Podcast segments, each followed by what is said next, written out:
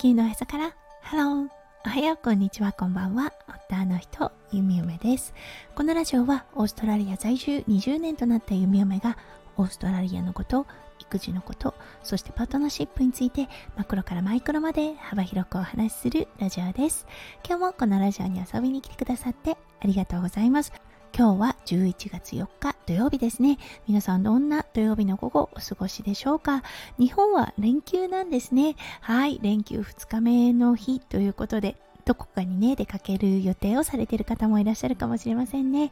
オーストラリアは昨日から雨という形で、今日ね、シドニーからお友達が遊びに来てくれるのですが、どこのインドアスポーツのところに連れて行こうかなと思っている弓嫁です。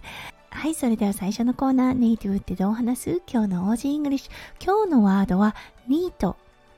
そう、ニートと聞いて、一番最初に思いつくのが、そう、無職のといったような意味だと思います。その無職という意味は略語となって NEET の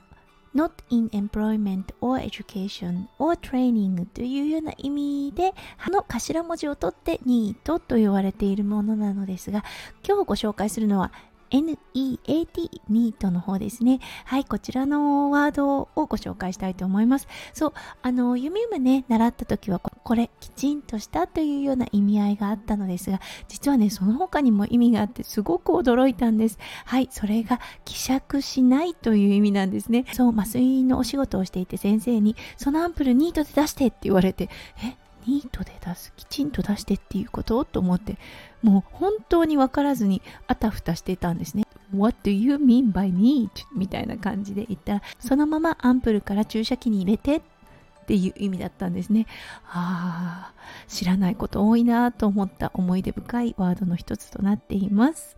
はい、それでは今日のテーマに移りましょう。今日のテーマは履歴書です。それでは今日も元気に読み読めラジオスタートします。はい、日本で履歴書といえば、そう、そのフォームがありますよね。あの、コンビニだったりとか文房具屋さんっていうのかな？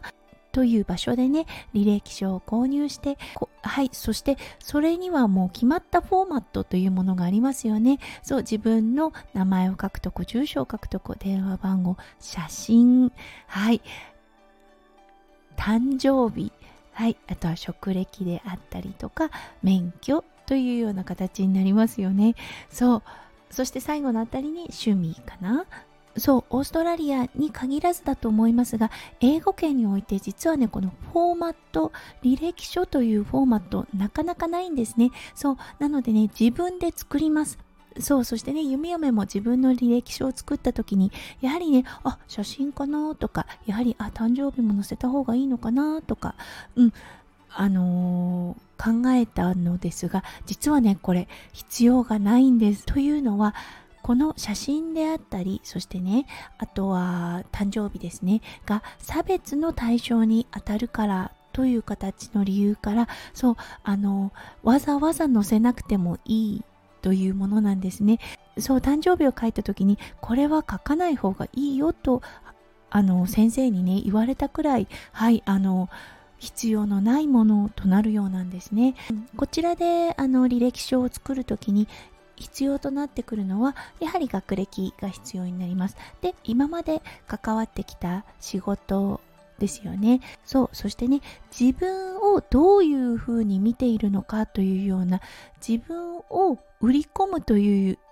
作業が必要になってきます。はい、これ夢はものすごく苦手です。どんなね、人間でどんなパッションがあって、どんなね、こう、熱意があって、この仕事に応募したのかっていうのを文章で書くセクションがあります。そう、それがね、あの、名前住所、電話番号の次あたりに来ます。志望動機というものですね。なかなかね、日本では自分を売り込むということをしたことがなかったので、ここはね、ものすごく、あの、難しいなと思った点でもあり、そしてね、あの、ウエスタンのお友達から弓嫁はどんな感じなんだろうとこう客観的に見てもらってそこをねコピーさせていただいた記憶がありますはいということでね海外に来ていざ職を探そうってなった時に結構ねこの履歴書がないことにまず戸惑います。そして履歴書に書くべき内容に、はい、驚かせられます。ということでね、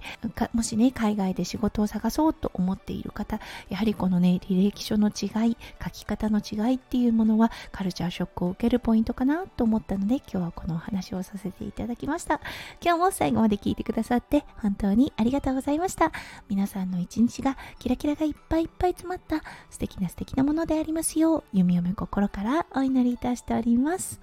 それではまた明日の配信でお会いしましょう。地球のおへそからハロー、ゆみよめラジオ、ゆみよめでした。じゃあね、バイバイ。